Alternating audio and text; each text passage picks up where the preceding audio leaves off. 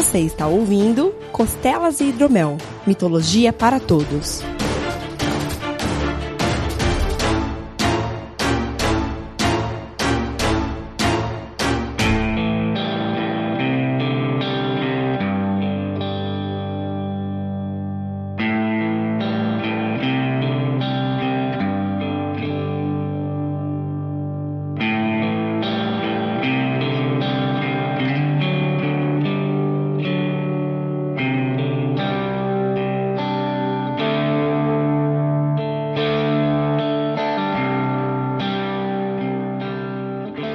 Saudações mitológicas, meus caros! Bem-vindos a mais um Costelas e Hidromel, o seu programa sobre mitologia. Eu sou o Guilherme Vertamati e eu prefiro usar guache do que tinta gel. Tá bom.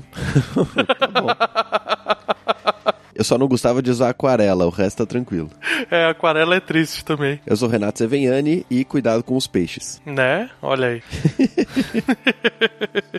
não é obrigado pelos peixes, né? Cuidado. Exato, cuidado. Cuidado com os peixes. Oh, bacana, bacana. Hoje a gente vai falar de mitologia celta. Temos de volta com mitologia celta. Médio mitologia celta. Mais ou menos, né? É. Particularmente a gente pegou algumas lendas da região da Cornualha. Isso. Bem legal e bem significativo para as histórias de Arthur também, né? Sim, sim. É, então, é isso, por isso que eu falei meio celta. e até o nome deve vir do rei Arthur, né, cara? Porque vem de corno. É. O que eu achei legal na lenda que eu li é que Cornualha, do jeito que eles escreviam antes, era Kernow. Era Kernow. Bem melhor, hein? Bem melhor. Para quem não sabe, a Cornualha ela fica no sudeste da Grã-Bretanha, pega a ilha do Reino Unido e pega o ponto mais para esquerda e mais para baixo. Cornualha. Ali é uma região que, como você falou, né? Ele vem da palavra celta que era Kerno, que também significava o povo da península, uhum. ou também chifre, ou a ponta da terra. Uhum. E Wall, para depois virar Cornwall, ele vem de estrangeiro ou romano. Uhum. Por isso que ele passou de Kernel, que era a, só aquela região, para Cornwall, por causa da invasão dos romanos. Entendi. Que a gente tem até aquelas vertentes das lendas do rei Arthur que retratam ele como um general romano, né? Tem aquele filme horroroso do, do Owen, não sei o que Clive lá. Owen. Clive Owen, isso. Só alguns detalhes, né? Eles têm uma bandeira que ela é interessante porque a bandeira da Inglaterra ela é a cruz vermelha no fundo branco, né? Sim. E eles em contrapartida usam a cruz branca num fundo preto. Então parece muito mais uma bandeira de pirata do que qualquer outra coisa, né? fundo preto é osso. É, então, é muito louca a bandeira deles, velho. Caramba. Durante muito tempo, naquela região, a Cornualha era conhecida como o final do mundo, porque teoricamente era um local, uma posição que você não tinha vista da Terra, né, Hum. naquele sentido. E tem um ponto quando você vai visitar a Cornualha, que aliás eu recomendo porque é um lugar maravilhoso para se visitar. Tem um ponto com uma placa que chama Land's End, Olha que é só. tipo a, a placa assim, tipo, o final do mundo é aqui, sabe? Aham. Eu tô vendo umas fotos aqui nem parece Inglaterra, cara. Não, é lindo o lugar, cara, é lindo. É um local mais de praia mesmo, assim. Ah, é, Então, é um lugar de praia, mas ele tem praia, coisa que a Inglaterra não tem. É, ele não é pedra, né? Não é praia de pedra, é praia de areia mesmo. É, cara, muito estranho isso. Parece que você tá, sei lá, na Espanha. Uhum. E você tem locais que nem ah, visitar as ruínas do castelo de Tintagel é animal, velho. É, não fui tão sul assim, só fiquei no, no meinho, na meiuca. Então, mas vale a pena aí, tipo, uma semana você consegue dar uma rodada boa na Cornualha. Uhum. E um passeio, assim, que é muito style de fazer. É no cabo da Cornualha, você tem a caverna do Merlin. Olha só. E a visita ela é guiada Uhum. e tem aqueles negócios de você escutando e conforme você vai andando, ele conta várias mini historinhas do Merlin lá dentro. Hora, É da hora. animal, cara, é animal. Eu recomendo aí, vejam fotos, vejam os locais aí, tem muita coisa. Mas particularmente hoje a gente não vai falar de Rei Arthur de novo, Não. Mas é quase uma pré-origem ali. né? Tá no limite, no limite. Então eu vou contar só uma, uma história, outra historinha que eu vi que é rapidíssima, que eu achei muito legal que mostra que boa parte da mitologia da Cornualha, né, desse povo, ele vem das lendas de gigantes. Olha só. Então é muito legal, até referências que a gente vê em filme e tal, né? Daquela local que, tipo, ah, é o gigante que luta e tudo mais, vem boa parte das lendas da Cornualha. Entendi. E você tem a história do Bolster, que ele era um meio gigante, na verdade, e ele era casado com uma giganta mesmo. Só que por ele ser um meio gigante, Uhum. a giganta desprezava ele. Tinha sido um casamento arranjado, porque ele era um cara muito próspero, né? Ele era um gigante próspero, ele ajudava os humanos a construir e, em certos momentos até a enguerrear, né? Ele fazia um estrago danado em batalha. Certo. Só que ele era proporcionalmente pequeno para um gigante, então ela desprezava ele a ponto de, vamos dizer assim, ele ficar puto e ele fala assim: se você não quer o meu amor, então você vai ter a minha raiva. E ele congela ela no lugar e ela acaba virando uma montanha, que na Cornualha tem um ponto turístico que chama Montanha da Giganta. Olha só. Né, a colina da giganta, alguma coisa assim, que teoricamente é onde a natureza engoliu ela depois que ela foi congelada. Hum, E ele procurando um novo amor, certo. ah, acabou conhecendo uma humana que chamava Agnes. E ela era muito cristã, né? Se eu não me engano, lá eles são basicamente todos protestantes. certo. E ele era pagão, então ela não dava bola pra ele, porque ele era uma criatura pagã e ela era apaixonada pela cruz, vamos dizer assim. Ele pentelhou tanto ela a ponto de ser indiscreto. Ele abusava do tamanho dele pra, tipo, prender ela, segurar ela e tudo mais. Aham. Até que ela rezou e recebeu como ajuda nas preces dela, mostrando um local na Cornualha em que tinha um buraco e que era pro gigante doar o sangue dele dentro daquele buraco pra comprovar o amor. Se ele conseguisse encher aquele buraco, ele ia ser digno de casar com ela. Aí ela fala isso pro Bolster e eles vão até esse local e ele vê é uma rachadura pequena na terra. Ele falou: Ah, é tranquilo, né? Ele foi, rasgou o braço e começou a pingar sangue, verter sangue dentro daquele rachadura. Só que o que nenhum dos dois sabia era que aquela rachadura ia até o mar. Hum, Então o gigante ele verte todo o sangue dele e o final da lenda é até bonitinho no sentido assim de ele morre olhando pra ela de uma maneira tão apaixonada que ela vira uma freira depois porque nenhum outro homem foi capaz de olhar ela com tanto amor do que o gigante na hora que ele tava morrendo. hum, ok. Bonitinho, né? Entendam como quiserem. ah, é, é um romanticismo que não é meloso, né? É, Romeu e Julietas da vida do É Chico. dramático, é um romance dramático. Muito bem, muito bem. Bom, já que você mencionou aí, né, cristianismo, protestantismo, etc., vou contar aqui uma a lenda do rei Theodric. Theodric. É, os nomes são mais difíceis, eu fui arrancando alguns do meio do caminho, né? Então, algumas coisas eu não vou citar nome de nada aqui, mas Tá certo. vamos lá, porque essa lenda é, é curtinha, só tem, sei lá, 25 páginas. Então, não- vai dar nem um pouco de trabalho. Vambora. Desculpa, foi minha culpa isso.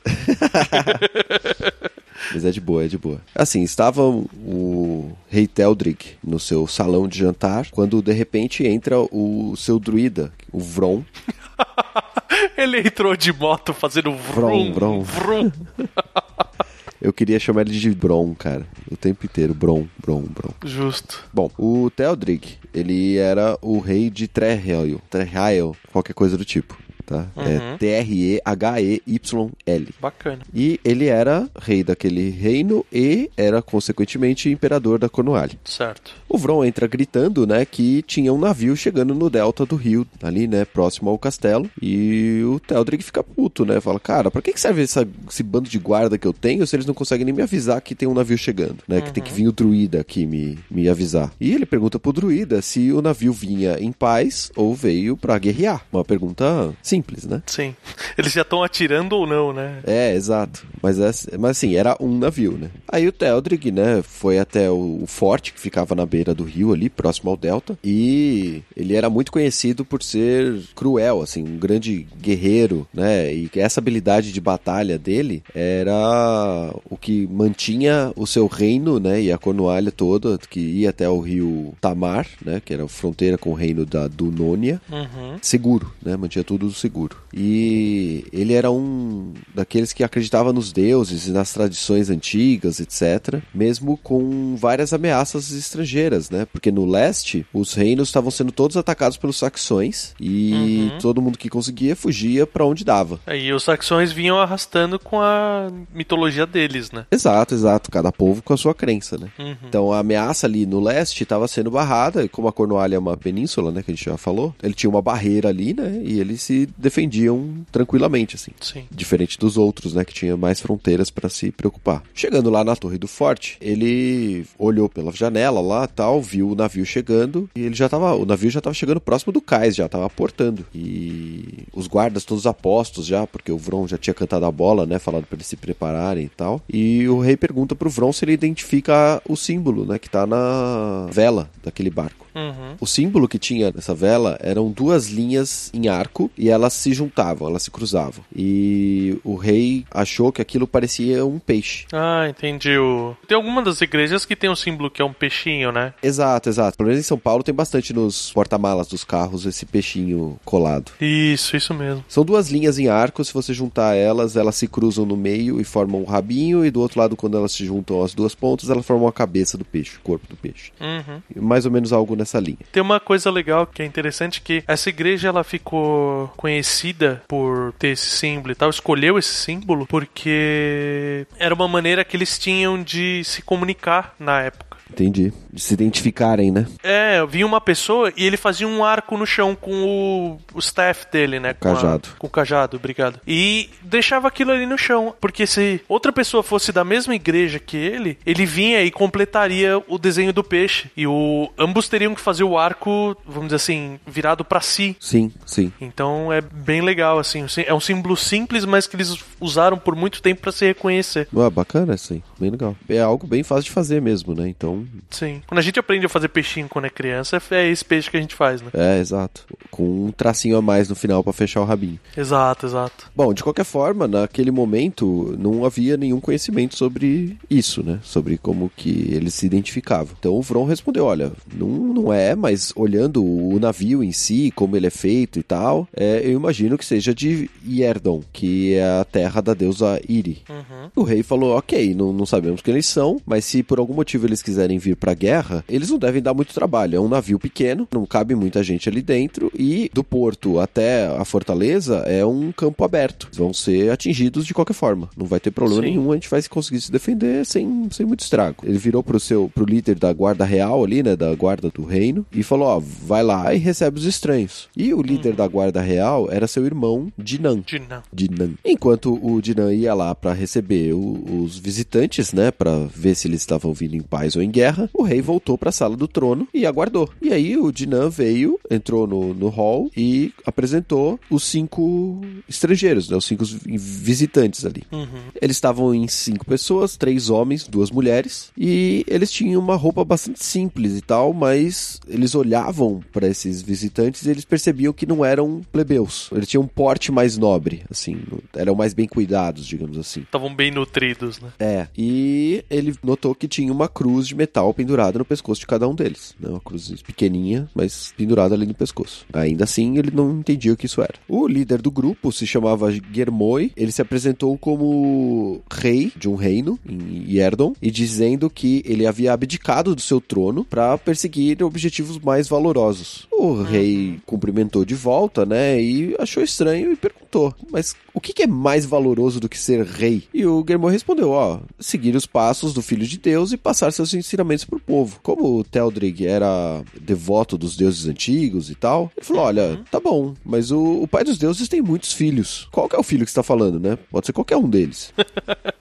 É uma, uma dúvida bem lógica, né? Justo, é. Eu tô falando do filho de Deus, mas qual deles, né? E o Germoi fe- respondeu: Olha, eu sigo apenas um Deus. Ele é único e indivisível. Não há vários deuses, só tem um. E eu posso te explicar o que que é e, falar sobre ele se você me receber no seu reino, né? De bom grado e tal. Uhum. E o Germoi estava acompanhado, eu vou citar os nomes, mas eles não são exatamente importantes para a história. Eles são importantes porque as cidades onde eles se assentaram depois têm os nomes referentes a eles, basicamente. Ah, legal. Que são Koan, Elwin, E Crowan. Legal. Né? Então tem os cinco aí do grupo. E eles explicaram, né, que eles estavam ali e que a única coisa que eles queriam era poder ter a oportunidade de propagar a fé do Deus no qual eles acreditavam. O rei achou estranho e ficou meio incomodado, porque para ele aquilo não era paz. Afinal, eles estavam vindo ali para desrespeitar os deuses antigos e desrespeitar as leis do reino, né? Já que as leis do reino eram baseadas nos ensinamentos dos deuses antigos. Sim. Aí o Germoy falou: olha, você pode não achar que é paz, mas a partir do momento que você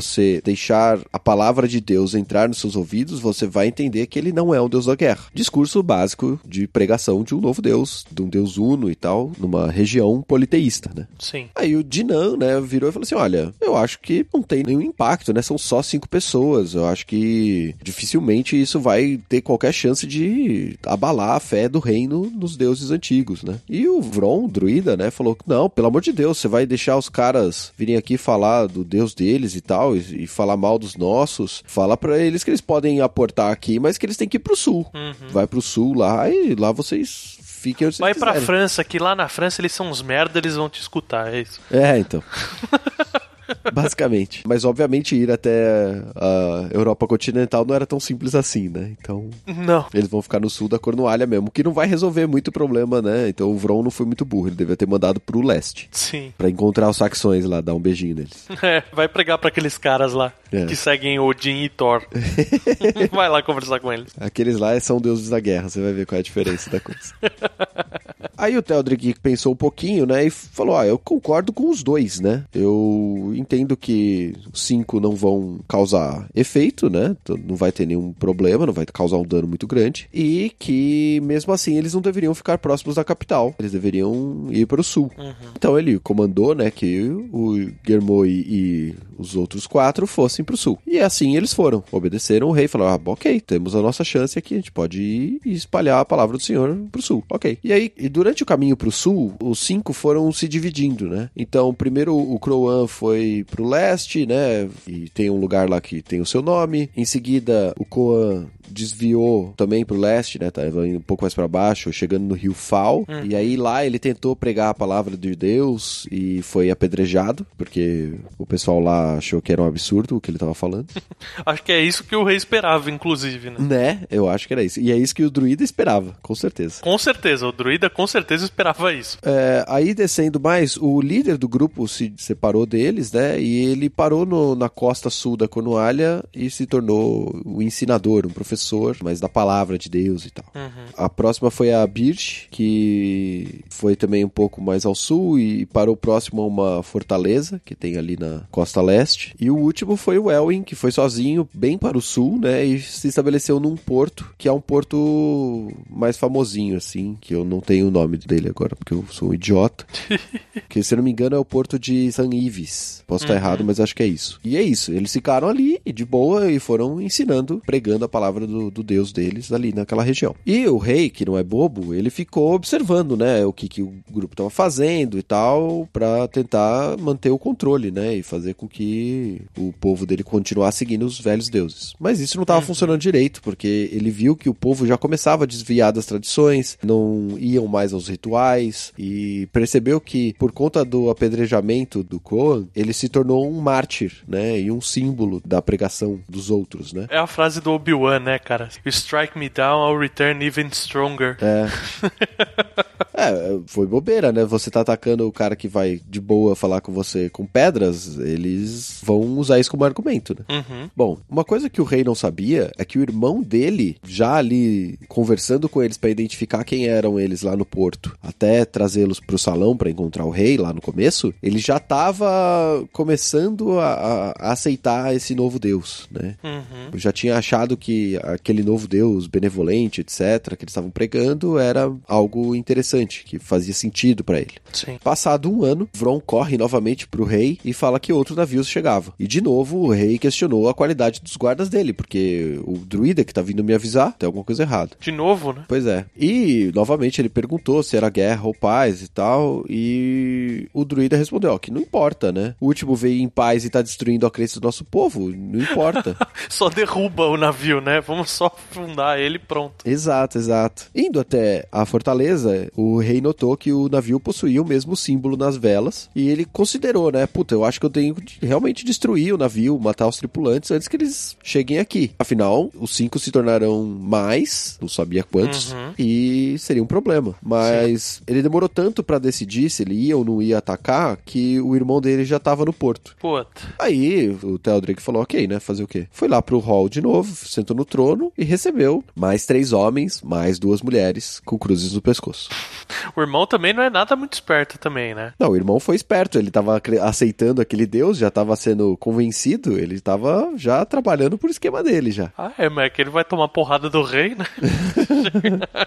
É, mas é, é- é uma coisa que tá citada na história, que não é necessário pra ela, eu tirei, é que o rei, ele era mais agressivo e o irmão era mais calmo, mais gentil. Que condiz com a diferença das religiões, né? Também. E assim, isso dava a- o motivo, né, pelo qual ele aceitava os visitantes e não via muito problema naquilo, né? Mas assim, eu, eu acho que deu pra entender já da forma como ele agiu, né? Uhum. O líder desse novo grupo era um cara chamado Gwynir, que ele era também príncipe de um reino em Yerdon. E ele falou que ele também estava ali para pregar a palavra de Deus, etc. O Vron falou que todos os deuses eram verdadeiros, né, pregando ali o politeísmo dele e tal. E ao lado do Gwynir havia uma moça e ela respondeu que só havia um deus, não havia vários, havia só um.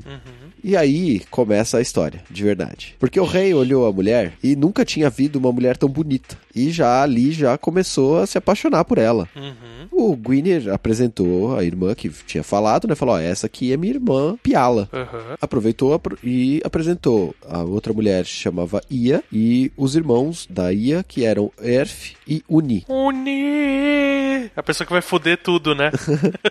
A gente já sabe se aconteceu uma coisa, a Ia não ia embora sem a Uni.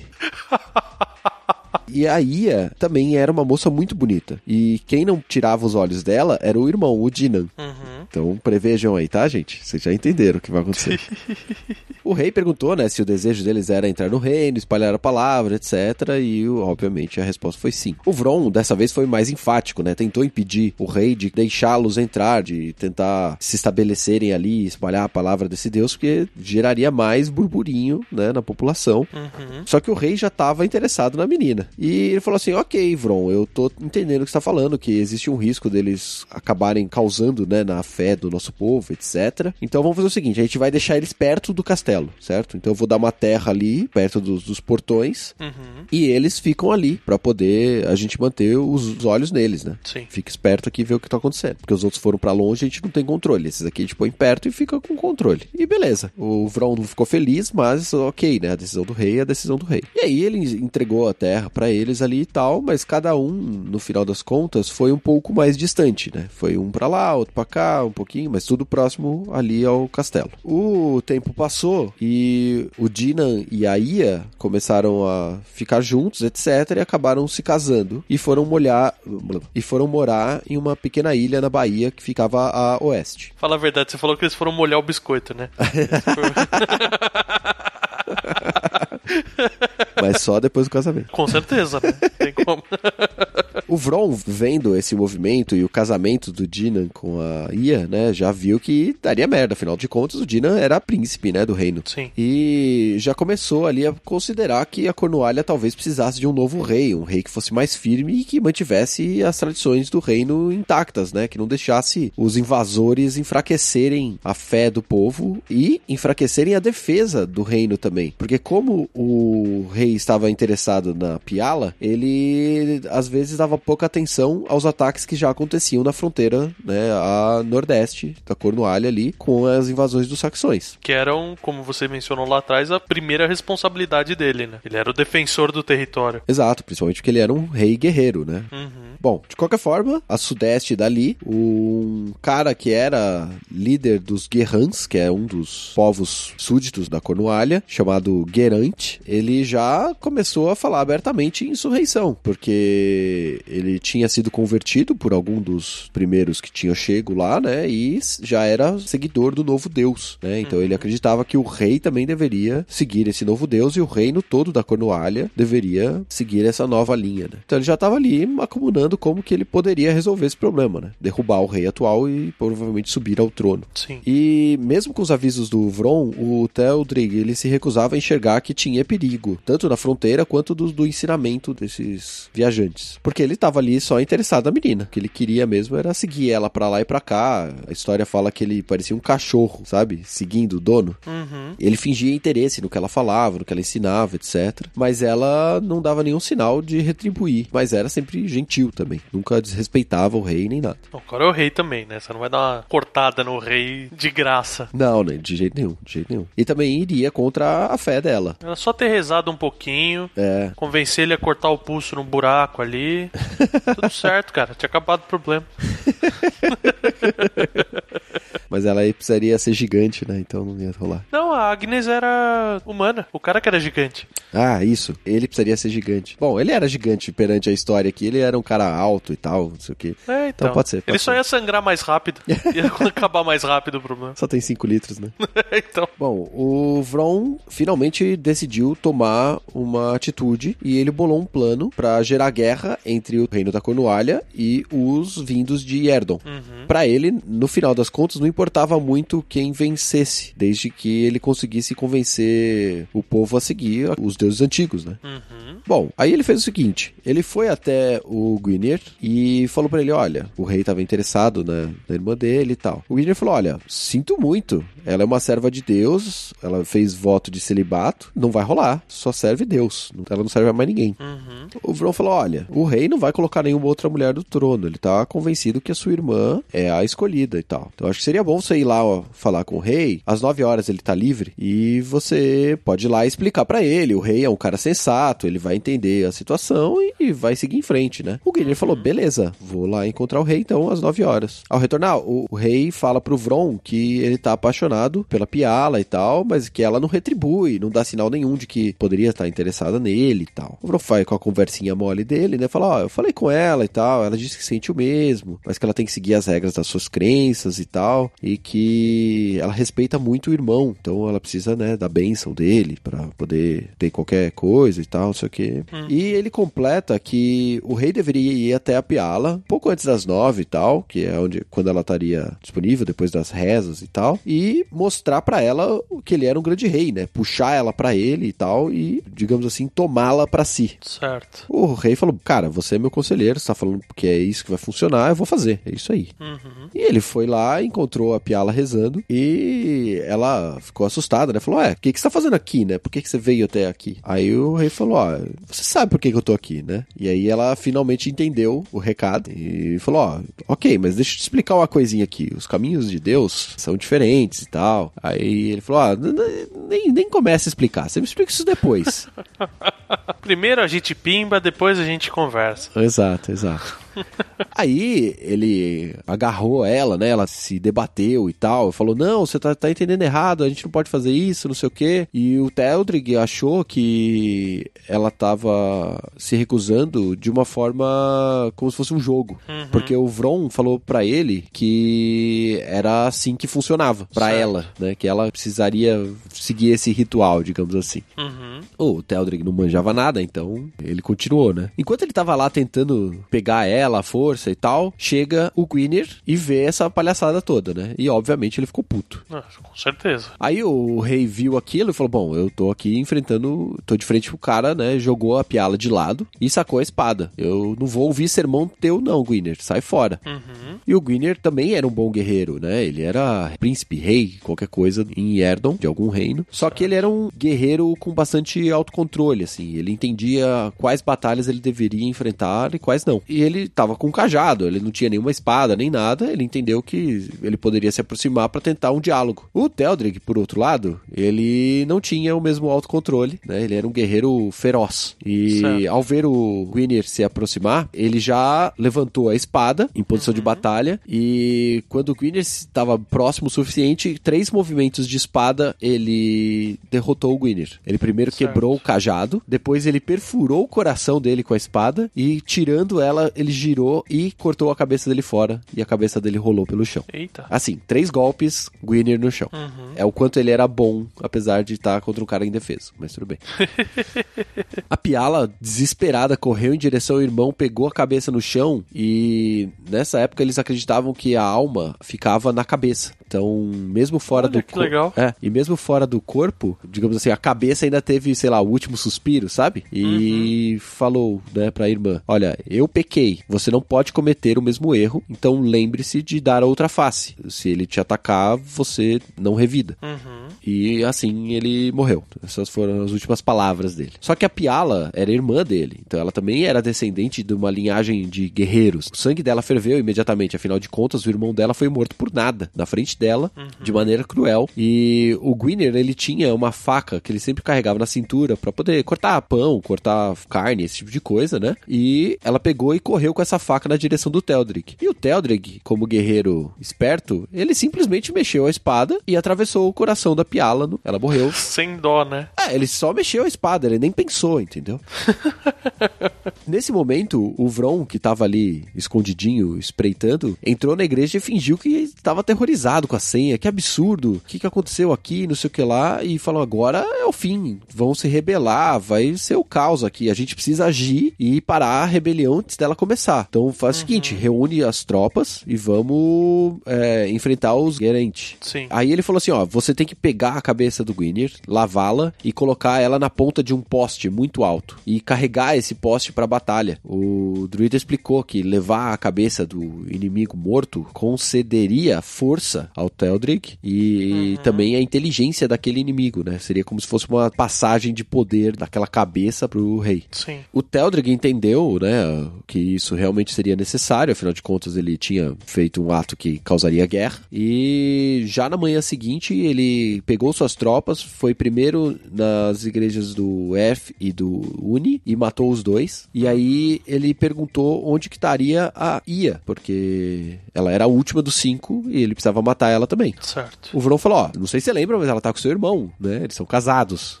Né? Aí ele, puta, que merda, né? Ok, então eu vou lá e vou matar ela. Mesmo que meu irmão se oponha, eu vou ter que matá-la, porque é o único jeito de eu evitar que as coisas piorem. Senão eu vou ter que matar ele também, né? É, ele até considerou essa situação, né? E no dia seguinte ele chegou em Pendinas, que é o, o local onde eles estavam morando, e logo de cara ele já percebeu o exército do Gerante na entrada. Ou seja, os rebeldes já tinham se reunido, já era tarde demais. Certo. Teldrig até ameaçou eles, falou, "Nossa, vocês estão se rebelando, eu sou o rei, etc. E o Gerente, convertido já e tal, e já rebelde, né, já queria depor o rei, falou, olha, o rei só difere do povo porque o rei é ordenado pelo povo, mas o povo não é ordenado pelo rei. Acho justo. É, então. E aí ele completa falando que enquanto o rei fosse justo e correto, o povo seguia. Mas como o Teldrig já não estava mais sendo correto, já estava fazendo merda, o povo se voltou contra ele. Então, ele não tinha mais povo, ele não era mais rei para aquele povo. O Teldrig percebeu que aquela batalha poderia ser complicada, porque ele estava com a tropa dele, mas não tinha um exército tão grande quanto os rebeldes Sim. e desafiou o Querente para um duelo individual, duelo de combate ali. Quem ganhasse, ganhava. Era uma simplificação da guerra.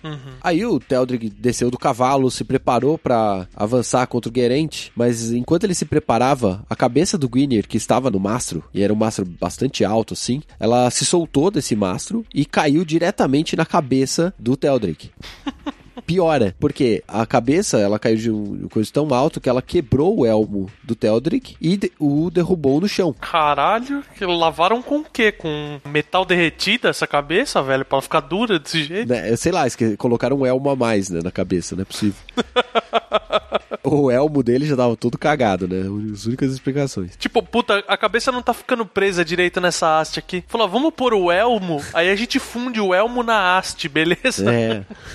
o Vron, desesperado, correu até o rei, que estava caído no chão, sangrando, né? E viu que o rei estava morto, né? O crânio dele tinha sido rachado pela queda da cabeça. Aham. E, assim, o Gerente foi declarado vencedor do duelo, apesar de não ter tido duelo. E o Germoi falou que Deus havia falado, né? Ele havia falado através da ação, das consequências da queda da cabeça, né? Digamos assim. E que o Gerente, por vencer o duelo, seria o novo rei. Certo. Eu- Eu não sei como é que o Dinan deixou essa porra toda, porque eu acho que ele que deveria ser o rei. Mas ainda assim, ok. Ah, ele tava bem casado, é um cara que não tava. Ele, ele já devia estar convertido, então quando vem na forma de um sinal divino. É, deixa assim, Ele né? fala, é, tá bom. Se eu assumir o trono com um sinal divino desse, capaz de eu morrer também. Sim, sim. Bom, de qualquer forma, esse é o fim da história, né? Da disputa. O trono realmente ficou pro Gerante. Todo mundo que tava ali reunido pra batalha, etc., retornou pra cada um pro seu canto, né? Todos em paz agora, já que não haveria mais guerra e o rei agora tinha a fé que o povo tinha. Uhum. E o Vron, ele acabou fugindo e dizem que ele se refugiou em uma caverna próxima ao mar, assim, e que ele ficou lá aguardando o seu tempo. Dá pra até fazer uma correlação ao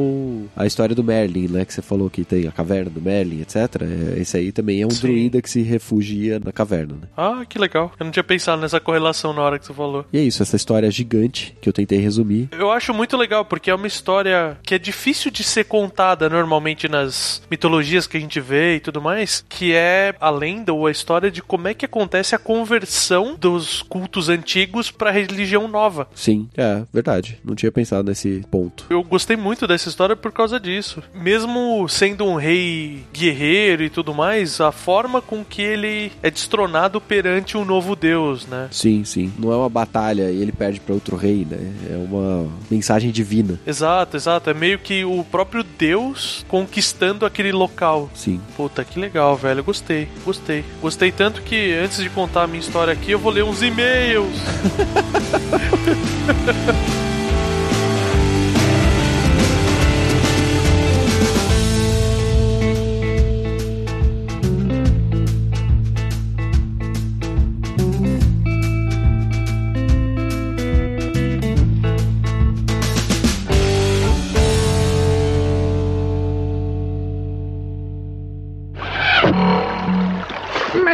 小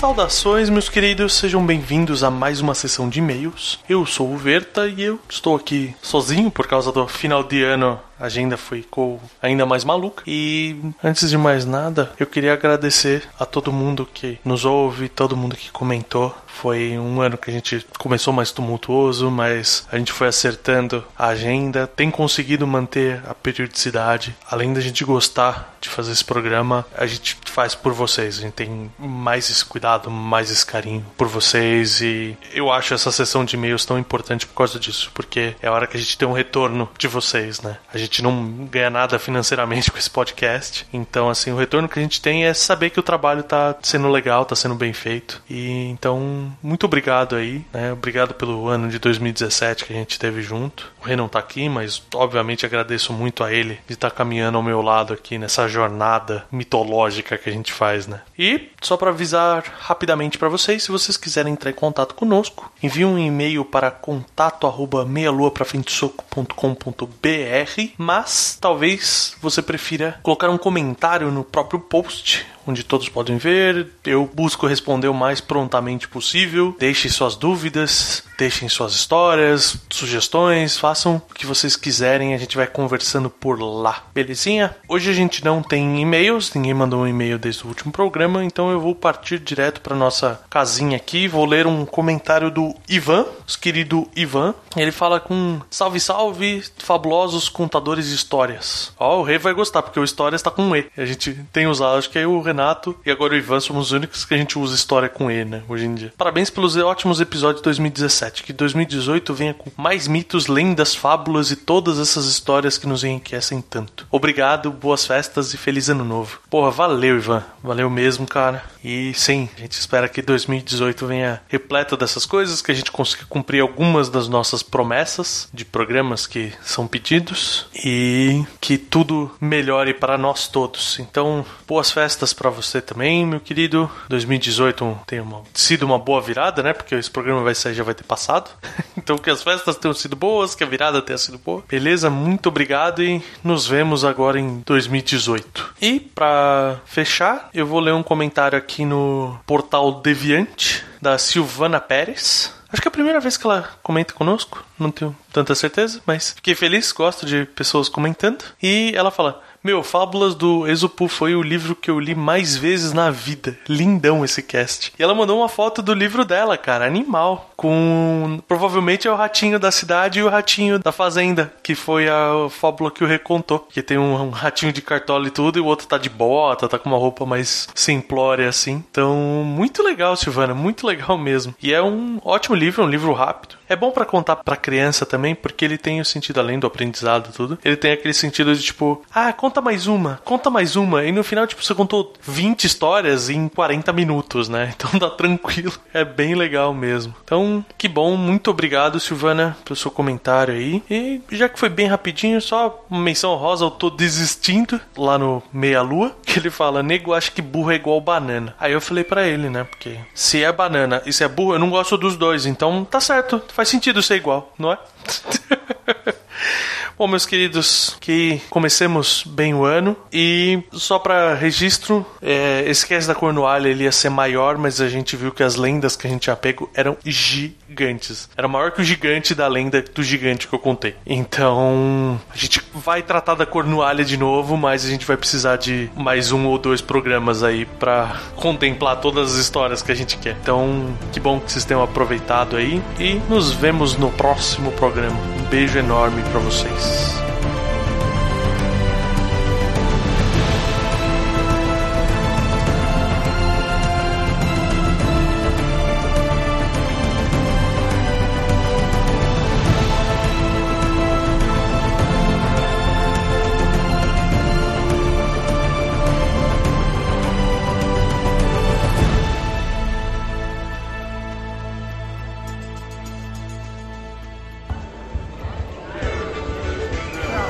Senhores, desejam mais alguma coisa? Eu quero mais costela. Eu quero mais hidromel.